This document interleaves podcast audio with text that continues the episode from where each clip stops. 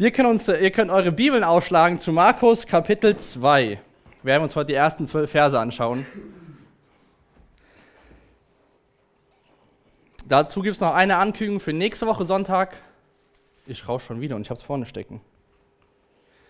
Nächste Woche Sonntag ist oben Ostergottesdienst, Familiengottesdienst. Von daher fangen wir auch da um halb elf an. Wenn ihr mal ein bisschen später kommt, ist es nächste Woche zu spät für den Anfang. Nur so nochmal als Erinnerung.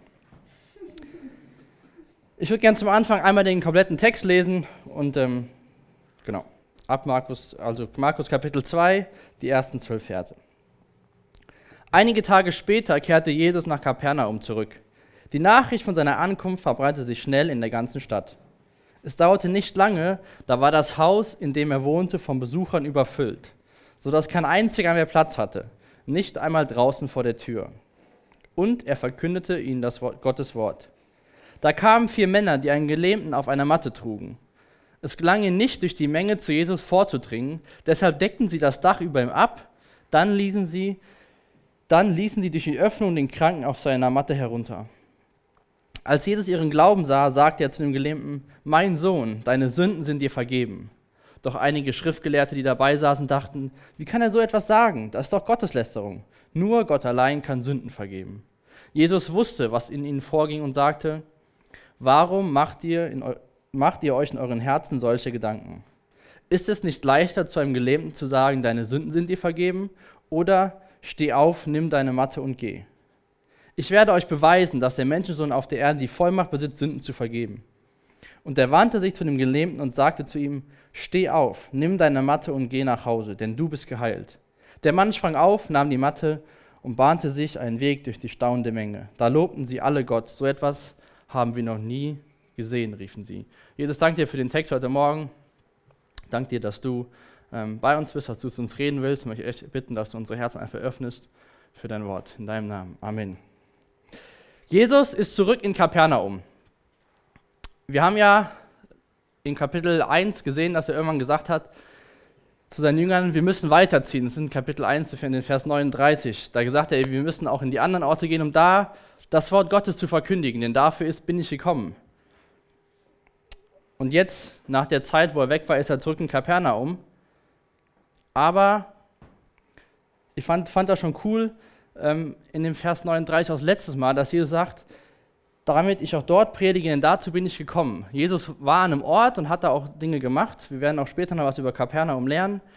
Aber er war immer wieder, musste weitergehen, das Wort zu verkünden. Er hatte sein Ziel sozusagen immer vor Augen.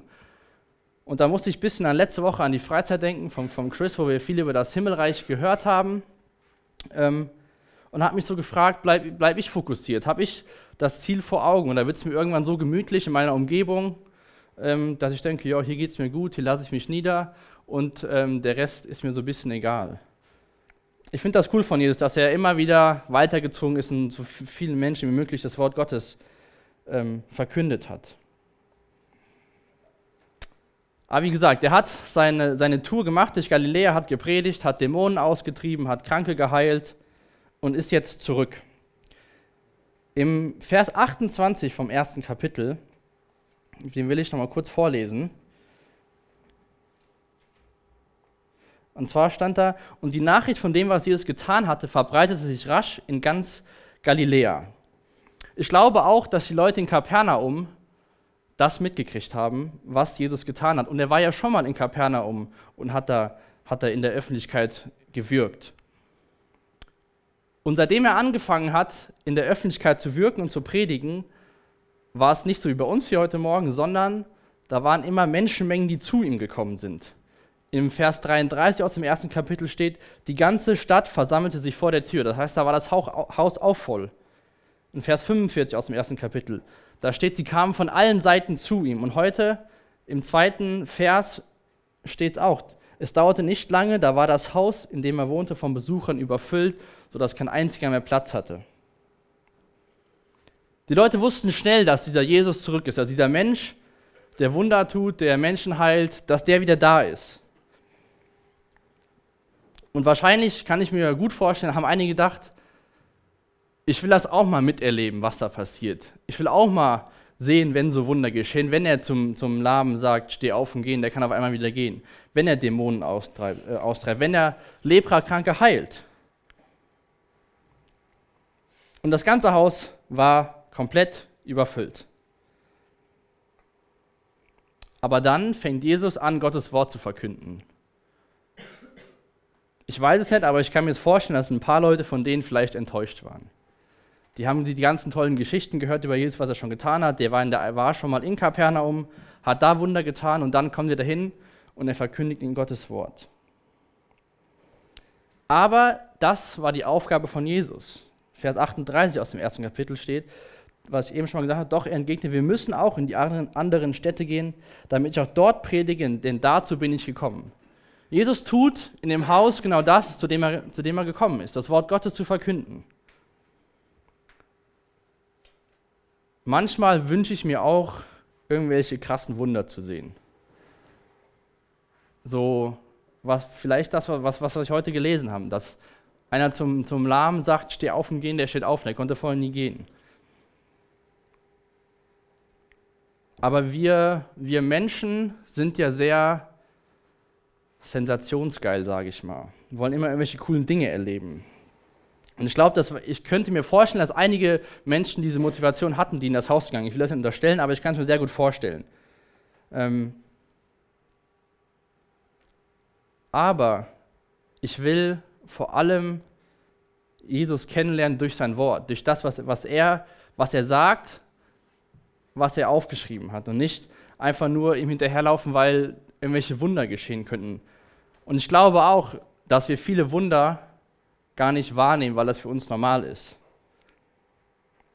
Wenn, was der Chris hat, das fällt mir auch gerade letzte Woche gesagt, wenn ein Drogensüchtiger von heute auf morgen aufhört, Drogen zu nehmen oder aufhört zu rauchen, dann ist das ein Wunder, weil normal braucht das eine lange Zeit in Therapie, um das zu verändern. Ich glaube, dass es wichtig ist, dass wir Gottes Wort hören und darin wachsen. Denn in Römer wissen, haben wir steht, und doch kommt der Glaube durch das Hören dieser Botschaft, die Botschaft aber kommt von Christus. Das ist ein cooles Erlebnis, so ein Wunder mitzukriegen, aber ich glaube, unser Glaube stärkt sich dauerhaft durch Gottes Wort, durch das, was wir von ihm erfahren. In der Vorbereitung habe ich ein Zitat gelesen von einem Mann, der heißt Deadman, das will ich mal kurz vorlesen. Steht, der hat gesagt, man sieht es klar, dass Jesus die Straße gemieden hat, denn dort wurde ein Heilungszug daraus gemacht. Egal wo er hinging, hatten die Leute belagert mit der Bitte, sie zu heilen oder Dämonen auszutreiben. Aber daher konnte er nicht das tun, für was er primär gekommen ist, das Wort Gottes zu predigen. Also wir sind jetzt in dem Haus und, und Jesus tut das für, das er, für was er gekommen ist. Man muss wissen, zu Kapernaum, das ist die Stadt, wo Jesus wahrscheinlich am meisten war. Nachdem er Nazareth, Nazareth verlassen hat, also nicht am meisten, sondern am, am längsten, sagen wir es so. Nachdem er Nazareth ver verlassen hat, ist er nach Kapernaum. Das können wir auch in Matthäus 4 nachlesen. Und an dem Ort hat er viele Wunder vollbracht. Wir haben es in den letzten Predigten gehört, da hat er da Menschen geheilt. Heute haben wir gesehen, dass er Menschen geheilt hat. Aber irgendwie ist das nicht so an das Herz der Menschen gekommen. Das Herz hat sich nicht so verändert. Ihr könnt schon mal Matthäus 11 aufschlagen nebenbei. Die waren zwar erstaunt und verwundert und die Menschenmengen sind immer wieder gekommen, wenn Jesus da war. Alles war, war voll, kein Platz mehr. Hier die Jungs mussten sogar aufs Dach gehen, um irgendwie da hinzukommen. Aber dann lesen wir in Matthäus 11, Verse 23 und 24. Und ihr Bewohner von Kapernaum, obwohl ihr, obwohl ihr einst in den Himmel Moment nochmal. Und ihr Bewohner von Kapernaum, ob ihr wohl einst in den Himmel gehoben werdet? Ganz sicher nicht. Ihr werdet vielmehr hinunter in das Reich der Toten geworfen. Denn wenn ich die Wunder, die ich bei euch getan habe, in Sodom getan hätte, würde die Stadt heute noch stehen. Seid versichert, Sodom wird am Tag des Gerichtes besser dastehen als ihr. Die haben anscheinend so viel mit Jesus erlebt, aber haben es irgendwie nicht verstanden. Die hatten direkte Begegnung mit Jesus, aber es hat nicht das verändert, nicht ihr Herz verändert. Sie waren zwar erstaunt und bewunderten ihn für das, was er getan hat, aber wir haben es hier in Matthäus gelesen, anscheinend haben die Menschen sich nicht verändert. Wie ist das bei, wie ist das bei mir, bei euch, wenn ihr jetzt heute Morgen hier, hier seid. Ihr wart gestern Abend von euch, waren einige bei dem Jugendallianz-Gottesdienst. Freitags kommen Leute. Sind wir nur einfach hier, um es einfach zu hören? Oder wenn ihr so rückblickend mal vielleicht fürs letzte Jahr schaut oder so, verändert ihr euch Stück für Stück zu dem, zu dem wie, wie Jesus ist? Verändert euch diese, die, die Worte, die, die Gott in seinem Wort spricht, die hier gepredigt werden, verändern euch die? Oder ist es einfach nur so, ihr hört das, findet das vielleicht cool, wie der Worship hier ist oder sonst irgendwas, aber da ist keine Veränderung. Die Menschen hatten Jesus direkt gesehen. Sie haben gesehen, dass er Menschen geheilt hat. Er hat ihnen das Wort verkündet und doch hat es nichts bei ihnen verändert. Ich hoffe einfach, dass dass wir verändert werden durch das Wort Gottes, durch Predigten, durch vor allem persönliches Bibelstudium, einfach morgens oder abends, wenn ihr Zeit habt, ein bisschen zu lesen, verändert werden durch das Wort Gottes. Und nicht einfach nur alles aufnehmen wie so ein nasser Schwamm und dann keine Veränderungen zu sehen.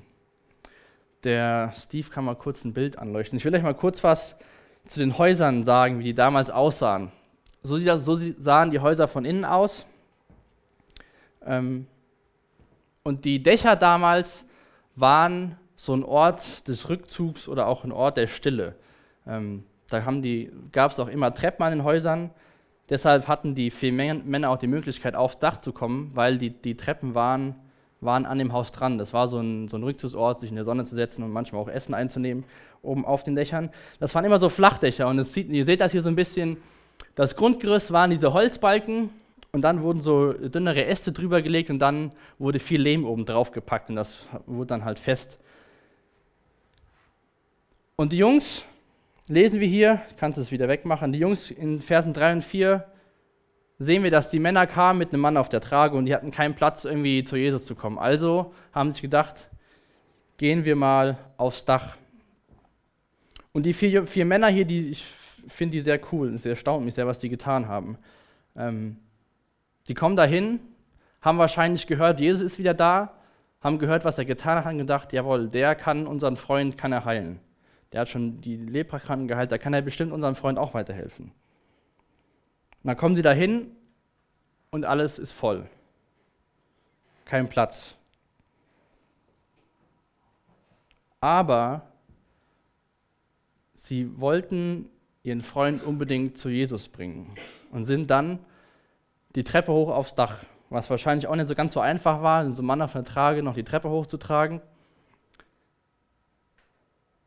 Aber sie wollten, dass ihr Freund gesund wird. Sie haben sich nicht davon abhalten lassen, dass das Haus voll war. Sie haben einen Weg gefunden, irgendwie anders zu Jesus zu kommen. Sie hatten auch den Glauben, dass Jesus ihnen wirklich helfen konnte, sonst hätten sie ihn wahrscheinlich nicht den ganzen den Weg noch aufs Dach getragen. Sonst hätten sie gedacht, ach ja, der ist voll, gehen wir mal, wenn er wiederkommt, sondern die sind dran geblieben. Sie haben nicht nur dran geglaubt, sondern sie haben auch was getan. Sie sind aktiv geworden, haben ihren Freund auf die Trage genommen und sind dahin gelaufen. Und dann haben sie auch nicht abhalten lassen von den Umständen um das Haus herum, sondern sind aufs Dach gegangen und haben angefangen, ein Loch in das Dach zu machen. Wir lesen in der ganzen Geschichte nichts, ähm, ob das irgendjemand bemerkt hat als ich könnte mir vorstellen, wenn man so ein Dach abdeckt, dann fällt auch mal ein bisschen was auf den Boden. Aber wir lesen irgendwie nichts, dass irgendwas unterbrochen worden ist dadurch. Die haben einfach so lange das Loch gemacht, bis sie genug Platz hatten, ihren Freund hinunterzulassen. Aber ist das nicht genau das, zu dem wir von Jesus berufen worden sind? Ist das nicht genau das, was Jesus gesagt hat zu seinen Jüngern, dass wir das Wort Gottes verkünden sollen, dass wir Jesus den Menschen nahebringen können? Sollen wir nicht Menschen zu Jesus bringen. Vielleicht hast du gestern Abend jemanden eingeladen zu dem Gottesdienst, der äh, in keine Gemeinde ging. Wir haben während der Gottesdienst war oben im Kinderraum gebetet und hat auch, haben auch zwei von der FEG waren dabei, unter anderem und haben, haben auch gebetet und die haben, beide haben gebetet für Menschen, die zum ersten Mal in der Gemeinde waren, die durch irgendwelche Freunde dahin gebracht worden sind. Der eine war sogar der Papa da geblieben, der katholisch ist, der hat sein Kind nur dahin gefahren, aber ist dann da geblieben. Das, was die Jungs hier gemacht haben, im übertragenen Sinne, ist das nicht unsere Aufgabe, heutzutage Menschen zu Jesus zu bringen?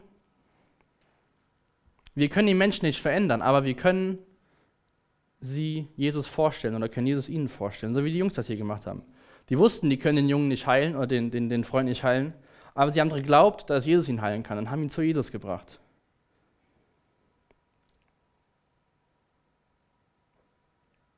Beten finde ich auch eine ziemlich coole Sache. Dass, wenn du Freunde hast, die krank sind und, diese, und du hörst das, betest du für die, dass, dass, Gott sich, dass Gott sie vielleicht heilt? Das heißt nicht, dass Gott sie direkt heilen muss, aber dass wir so den Blick dafür bekommen, für unsere Mitmenschen, für unsere Freunde. Tun wir, was vielleicht so ein bisschen schwierig ist. Die haben ihren, ihren Kumpel dahin getragen und sind aufs Dach geklettert, mit dem haben ein Loch gegraben. Oder denken wir, ach, das ist jetzt zu mühselig, mich jeden Tag daran zu erinnern, der ist total krank und für den zu beten, das vergesse ich viel zu leicht. Lasst uns so, so ein Mitgefühl und so eine Liebe für unsere Mitmenschen bekommen, wie die vier hier für ihren Freund hatten. Und lasst uns gucken, wie wir Menschen zu, zu Jesus bringen können. Am Freitag nach der Arbeit ähm, bin ich nach Hause gelaufen. Ich habe hinten beim Einzelhöfer geparkt, bin um die Ecke gelaufen und ähm, Ihr kennt vielleicht einen, ihr kennt ihn von der steht, jeden Freitag steht da so ein Zeuge Jehovas auf den Treppen. Da ist so ein leeres Gebäude, der steht da immer, hält seine ähm, Schildchen mit dem Wachen, seine Flyer hoch.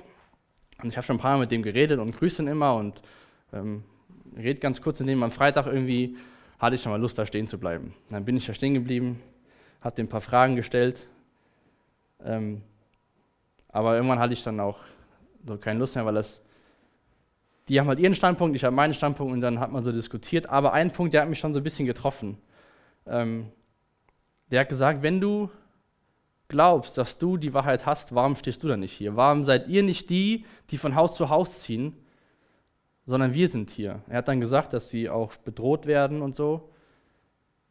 Und ich muss da seit Freitag drüber nachdenken. Warum sind nicht wir diejenigen, die freitags, wenn Markt ist, an den, Stellen, an den Ständen stehen? Der hat mir das genau erklärt, wie die das machen. Die haben irgendwie die ganze Weltkarte unterteilt in Kästchen und da klappern die alles ab. Und die machen das mit so einer Konstanz für eine Sache, die noch nicht mal wahr ist.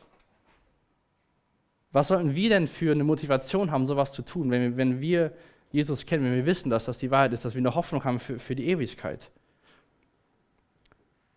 Und ähm, ich hoffe wirklich, dass ein paar von euch mitkommen können oder mitfahren können nach Rumänien einfach so Sachen zu erleben, einfach rauszugehen, auch in irgendwie ein anderes Land zu gehen, wo, wo es den Menschen schlechter geht, einfach Dinge zu erleben. Aber lasst uns einfach zusammen anfangen, dafür zu beten und zu gucken, wie wir neben dem Allianzgottesdienst, wo wir einfach Leute einladen können, der in Herborn ist, aber wie wir als Jugend vielleicht rausgehen können, wie wir Menschen zu Jesus bringen können. Wir müssen die Menschen nicht verändern, genauso wie die Jungs hier. Das hat Jesus im Endeffekt getan. Aber wir können den Menschen Jesus nahebringen. Wir können Jesus den Menschen vorstellen.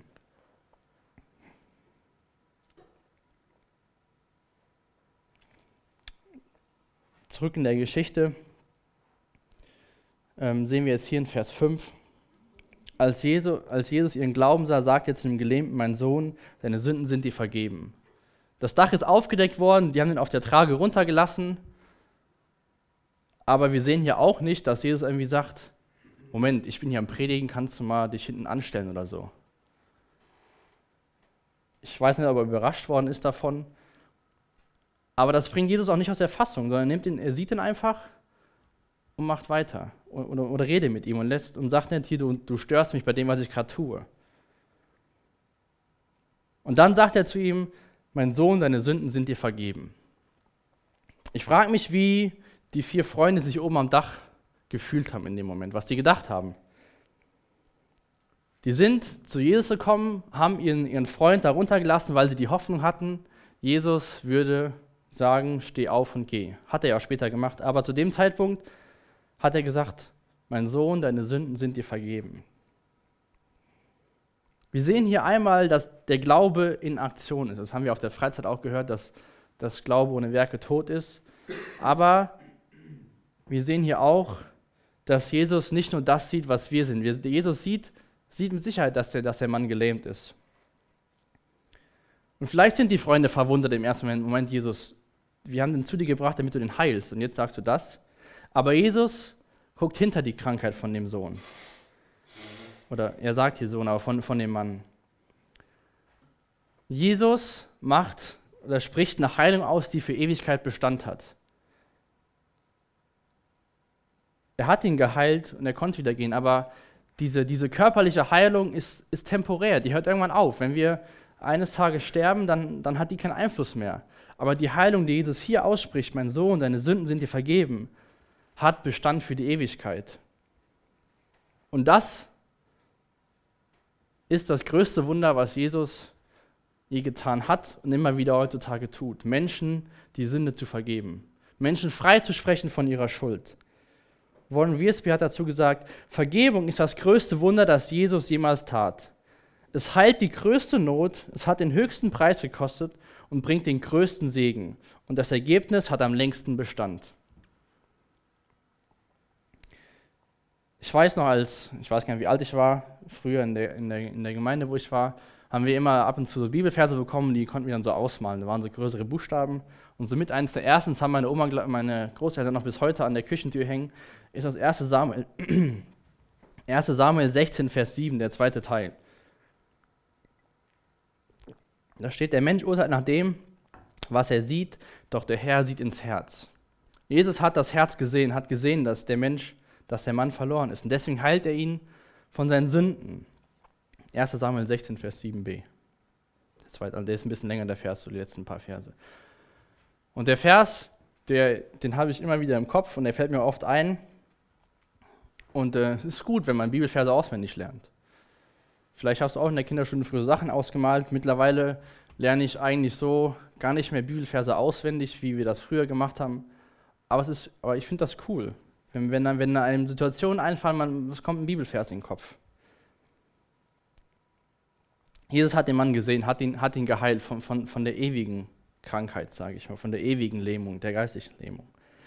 Aber dann lesen wir hier in den Versen 6 und 7, doch einige Schriftgelehrte, die dabei saßen, dachten, wie kann er so etwas sagen? Das ist doch Gotteslästerung. Nur Gott allein kann Sünden vergeben. Wir sehen auch hier gleich, dass Jesus wusste, was sie dachten, ohne dass sie was gesagt haben. Aber es ist zum ersten Mal so ein Widerstand gegenüber Jesus, so, so eine Oppo Opposition, die nicht damit einverstanden sind, was er tut. Ähm, hier haben wir, es wird auch später noch in Markus sehen, wo Jesus Probleme bekommt mit den Pharisäern und so weiter. Ähm, und die hatten, die Schriftgelehrten hatten auch so die Aufgabe, so ihre jüdischen Sachen zu bewahren und ähm, mussten sich auch mit, mit falschen Lehren auseinandersetzen. Und für die war Jesus eine falsche Lehre. Und deshalb waren die auch da. Und wir lesen, die stehen wir in Vers 6, die saßen dabei. Und wenn wir uns vorstellen, das Haus war gefüllt und die saßen dabei, müssten die relativ früh da gewesen sein, um noch in erster Reihe Platz zu bekommen zu haben. Aber selbst die haben nicht verstanden, wer Jesus ist die haben versucht, oder das, das werden wir auch später in Markus immer wieder sehen, die wollten ihre eigenen Sachen erhalten. Die wollten nicht, dass ein anderer kommt und irgendwas anderes, was anderes verkündigt. Jesus sagt aber, wir sollen uns selbst verleugnen und uns nicht selbst erhalten mit Dingen, die wir denken sind richtig.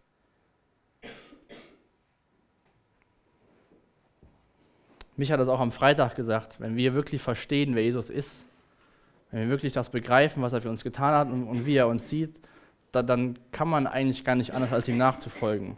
Aber die, die Pharisäer waren so in ihrer Religion, sage ich mal, gefangen, dass sie Jesus auf, auf jeden Fall auf Seite schaffen wollten. Für, Jesus, für, die, für die Schriftgelehrten war Jesus eine Bedrohung. Der hat was ganz anderes gepredigt. Also sind die da hingekommen, mussten so ein bisschen wie so, so ein Spähtrupp, mussten so gucken, was sie so sagt und mussten sie ihn beobachten. Und ich finde es cool. Hier steht, und sie dachten, und dann in Vers 8 sagt Jesus, Jesus wusste, oder steht, Jesus wusste, was in ihnen vorging und sagte, warum macht ihr euch in eurem Herzen solche Gedanken? Hier auch, hier auch wieder, Jesus sieht, was in deinem Herz vorgeht. Du kannst hier sitzen und äh, kannst mitmachen, kannst mitarbeiten, aber keiner von uns sieht, was in deinem Herzen vorgeht. Keiner von uns weiß richtig, was, was da Masse ist.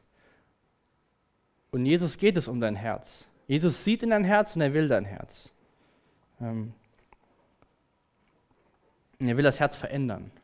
Und von daher, ähm, was ich eben schon mal gesagt habe, guck mal, wie, wie du dich so in dem letzten Jahr vielleicht verändert hast. Ob du da durch Gottes Wort oder so, ob du Veränderungen erfahren hast, ob du da gewachsen bist und nicht, dass du einfach hier sitzt und alles hörst und, und, und bleibst so stehen.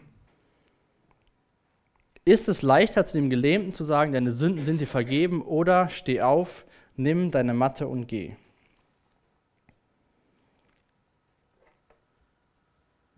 Was ist denn jetzt leichter? Zu sagen, deine Sünden sind dir vergeben, oder steh auf, nimm die Matte und geh?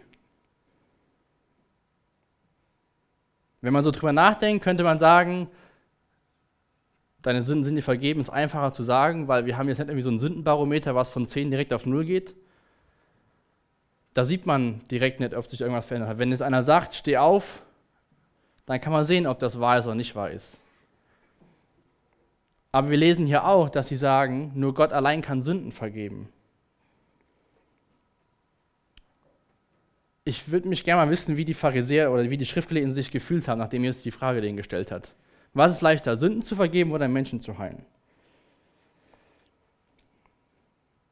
Im Alten Testament unter anderem in Daniel steht, aber bei dem Herrn, unserem Gott, ist Barmherzigkeit und Vergebung. Die kannten das Alte Testament. Aber warum kann denn Gott Sünden vergeben? Weil er der Einzige ist, der seinen Sohn auf Golgatha dafür geopfert hat. Deswegen kann nur Gott Sünden vergeben. Aber für die war Jesus nicht Gott, für die war das Gotteslästerung. Das haben wir eben auch gelesen. Ähm, für die Schriftgelehrten war das damals so, Sünde und Krankheit hatte so einen Zusammenhang. Wenn du krank warst, irgendwie hattest du auch Sünde und wurdest du wie, wie dafür bestraft. Von daher war die Frage für die, ja, so eine Frage, wo man, glaube ich, keine Antwort, wo die keine Antwort drauf hatten. Ist es leichter zu heilen oder Sünden zu vergeben? Für die hing beides zusammen.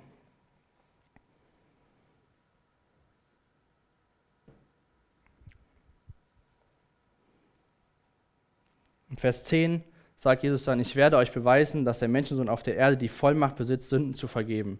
Er wandte sich zu dem Gelähmten und sagte zu ihm, steh auf, nimm deine Matte und geh nach Hause, du bist geheilt. Das war, glaube ich, wie so ein Schlag ins Gesicht für die, für die Schriftgelehrten. Weil Jesus hat, den, hat nicht nur die, am Anfang gesagt, deine Sünden sind vergeben, sondern hat ihn auch geheilt. Und wenn, wir, mit dem, wenn, wenn wir wissen, was die Pharisäer, was die Schriftgelehrten gedacht haben, dass Krankheit und Sünden zusammenhängt, musste das wahr sein, dass Jesus Gott ist, dass er Sünden vergeben kann, dass er, dass er das Recht hat, Sünden zu vergeben. Jesus hat seinen Jüngern und den Aposteln Vollmacht gegeben. Sie haben Dämonen ausgetrieben, haben Leute geheilt, aber keiner konnte Sünden vergeben, außer Jesus allein, außer Gott allein. Jesus hat bewiesen, dass er Gottes, Gottes Sohn ist, dass er Gott ist, dass er das Recht hat, Sünden zu vergeben. Der Moment in dem Haus war mit Sicherheit auch ziemlich angespannt. Ähm, Jesus sagt erst den Schriftgelehrten, was denkt ihr in eurem Herzen? dann, was ist einfacher? Und dann ähm, stelle ich mir vor, der, der, der Mann, der da sitzt, der da gelähmt war, hofft einfach nur, dass Jesus ihn jetzt auch noch von, von der Lähmung halt. Die, die Freunde auf dem Dach hoffen, dass, dass er jetzt geheilt wird. Die Schriftgelehrten wissen nicht, was sie denken sollen und wahrscheinlich die ganzen anderen Leute drumherum haben so ein bisschen die Spannung gefühlt. Aber dann sagt es Jesus, der Mann steht auf und ist geheilt.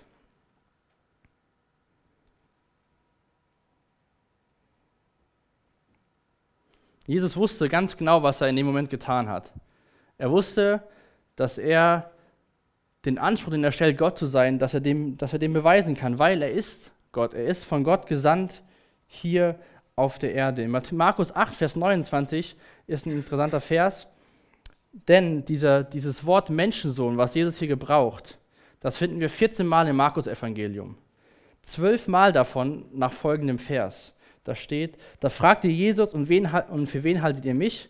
Petrus antwortete, du bist der Christus du bist Gottes Sohn. Und danach wird zwölfmal das Wort äh, Menschensohn benutzt. Und je, das, das Interessante ist, in den Evangelien ist das Wort 80 Mal vertreten. Gottes Sohn oder Sohn des Menschen, äh Quatsch, Moment, Menschensohn, nicht Gottes Sohn. Und von diesen 80 Male benutzt es Jesus bis auf zweimal selbst und sagt es über sich selbst. Also es ist nicht, dass die Leute kommen und sagen, ja, das ist der Sohn von der Maria, das ist ein Menschensohn, sondern Jesus sagt von ihm selbst, was wir hier in Vers, Vers, Vers 10 gelesen haben. Ich werde euch beweisen, dass der Menschensohn auf der Erde die Vollmacht besitzt. 78 Mal benutzt Jesus das Wort über sich selbst. Ich will euch mal kurz zwei Verse aus Daniel 7 vorlesen. Braucht ihr nicht aufzuschlagen. Ähm, da sehen wir auch schon was von diesem Menschensohn. Und zwar steht da im Vers 13, dann sah ich in meinem nächtlichen Vision jemand, der kam mit den Wolken des Himmels und sah aus wie eines Menschensohn. Er gelangte zu einem alten Mann und wurde vor ihn geführt. Und ihm wurden Herrschaft, Macht, Ehre und das Königreich verliehen. Alle Völker, Nationen und alle Völker, Nationen und Sprachen gaben ihm die Ehre und dienten ihm. Seine Herrschaft ist eine ewige Herrschaft, die niemals vergehen wird. Sein Reich wird niemals zerstört. Den Titel sehen wir schon in, in der Prophetie Daniel, diesen Men eines Menschensohns. Aber es ist kein Titel, wo Jesus von, von, von Demut oder so, wo er, wo er, sagt, ach, ich bin nur ein Menschensohn, sondern Jesus, dieser, dieser Titel ist ihm verliehen worden. Jesus ist aus dem Himmel gesandt worden auf die Erde als Mensch, klar. Aber Jesus ist Gott, obwohl er Sohn des Menschen ist.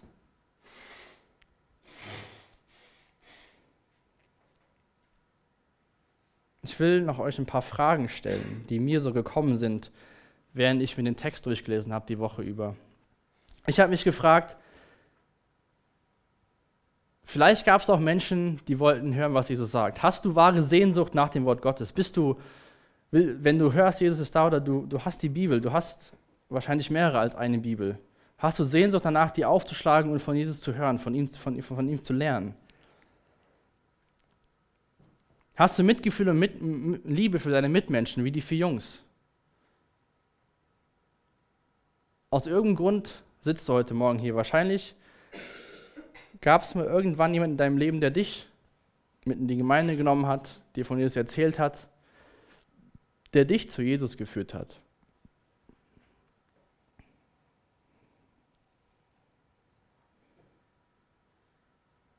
Mir ist es echt total wichtig geworden, nochmal auch, wo das jetzt mit dem Text, sondern aber auch, was er, was er am Freitag zu mir gesagt hat auf der Straße. Warum seid ihr nicht hier, wenn ihr glaubt, das ist die Wahrheit? Ich finde es cool, dass wir Gottesdienste feiern, dass wir einen Allianz-Gottesdienst haben, aber ich bete wirklich und hoffe, dass wir zusammen irgendwie einen Weg finden, dass wir noch ein bisschen was tun können, einfach rauszugehen und Menschen zu Jesus zu bringen. Nimmst du schwierige Umstände und Ausdauer in Kauf? Die Jungs mussten nicht nur den, den Kumpel bis zum Haus tragen, die mussten auch auf das Dach hochtragen und dann noch ein Loch buddeln und den runterlassen. Ich weiß nicht, wie schwer der gewesen ist und wie schwer das alles war, aber lässt du dich von, von Sachen abbringen, wo du denkst, ach nee, das klappt ja eh nicht, ist alles voll, komm, warten wir, bis das nächste Mal wiederkommt. Wer weiß, ob es das nächstes Mal gibt für die Situation.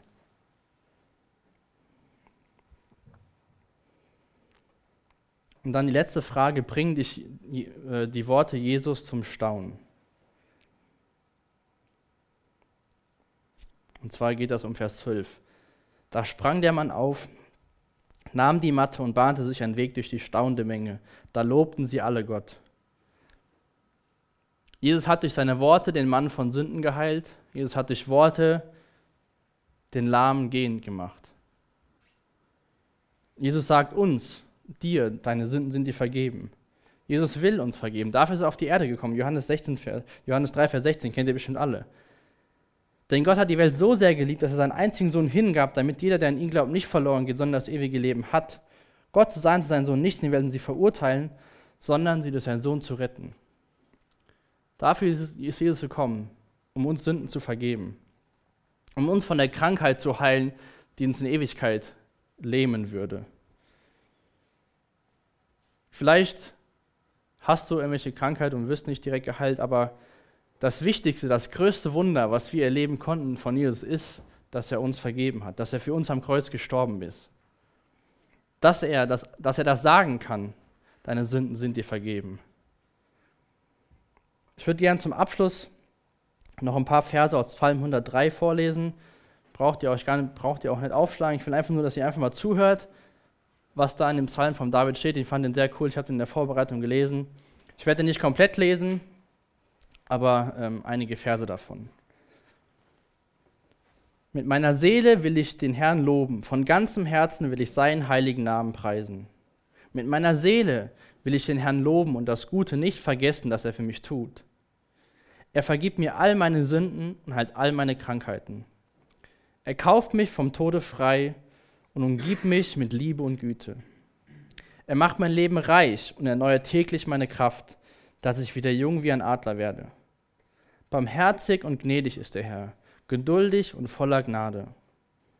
Er wird uns nicht für immer Vorwürfe machen und nicht ewig zornig sein. Er bestraft uns nicht für unsere Sünden und behandelt uns nicht, wie wir es verdienen. Denn so hoch der Himmel über der Erde ist, so groß ist seine Gnade gegenüber denen, die ihn fürchten. Sofern der Osten vom Westen ist, hat er unsere Verfehlung von uns entfernt. Wie sich ein Vater über seine Kinder zärtlich erbarmt, so erbarmt sich der Herr über alle, die ihn fürchten. Der Herr hat den Himmel zu seinem Thron gemacht, von dort herrscht er über alles. Lobt dem Herrn, ihr Engel, ihr mächtigen Wesen, die ihr seine Befehle ausführt und auf seine Worte hört. Lobt den Herrn, ihr Engelscharen, die ihm dient und seinen Willen tut. Lobt den Herrn, ihr Geschöpfe, an jedem Ort seines Reiches. Mit meiner Seele will ich den Herrn loben. Jesus, ich möchte danken, dass du gekommen bist, dass du gezeigt hast, dass du, dass du Gott bist, dass du die Vollmacht hast, Sünden zu vergeben, Jesus. Ich möchte danken für den Psalm von David, dass wir wissen dürfen, dass du unsere Schuld wegnimmst, soweit der Osten vom Westen ist, Jesus. Ich möchte danken dafür, dass wir dich jetzt loben können, dass wir dich preisen können, weil du uns vergeben hast. Das größte Wunder, was jemals geschehen ist, dass wir die Ewigkeit bei dir verbringen dürfen, Jesus. Ich möchte jetzt bitten, dass du in der Lobpreiszeit einfach zu uns redest, dass wir ja, vielleicht unseren Dank einfach dir ausdrücken können in den Liedern, die wir dir jetzt singen, Jesus, dass du alles bist, was wir brauchen, dass du das Wunder getan hast, was nötig war, dass wir in Ewigkeit bei dir sein werden. Danke, Jesus, für, für dein Wort und für deine, für deine Worte, die aussprechen, ich will dir vergeben, deine Sünden sind dir vergeben. Amen.